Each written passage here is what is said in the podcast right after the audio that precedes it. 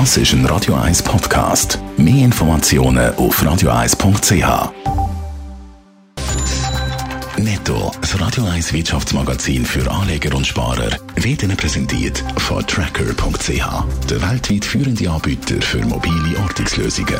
Heute Morgen mit dem Hannes Dickelmann. Die Palois Gruppe übernimmt den belgischen Versicherungskonzern Fidea NV. Der Kaufpreis beträgt 480 Millionen Euro, teilt Palois heute Morgen mit.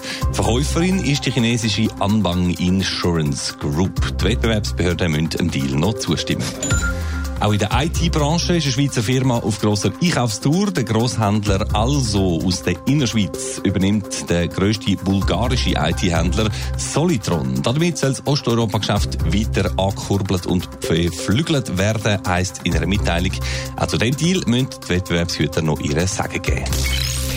Die Schweizer Online-Apotheke zur Rose macht gute Umsätze, auch in Deutschland. So gut, dass sie sich jetzt einem Angriff von der deutschen Regierung ausgesetzt sieht. Hannes Dickelmann. Ja, fast 700 Millionen Franken Umsatz hat zur Rose äh, mit dem Medikamentenversand letztes Jahr in Deutschland verdient. Das sind sogar deutlich mehr als im Heimmarkt in der Schweiz. Ein grosser Trumpf vom Unternehmen ist, dass es beim Vertrieb von rezeptpflichtigen Medikamenten den Patienten einen Preisrabatt kann anbieten kann Deutsche Apotheken dürfen das dagegen nicht. Sie sind an Preisbindung gefesselt, die in Deutschland gilt. Aber du hast es gesagt, da macht sich im grossen Kanton jetzt eben Unmut breit.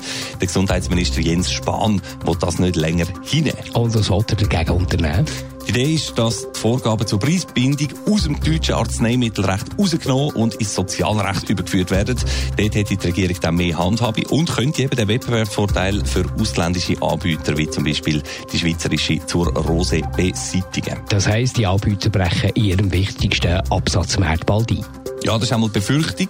Der Chef von der Schweizer Versandapotheke zur Rose, der Walter Oberhänsli, der winkt gegenüber dem Tagi zwar ab.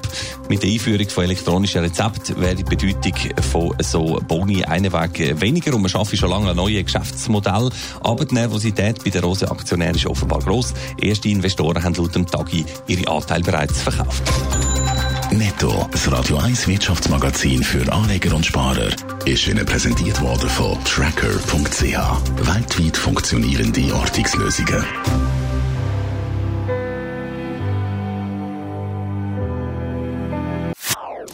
Das ist ein Radio 1 Podcast. Mehr Informationen auf radio1.ch.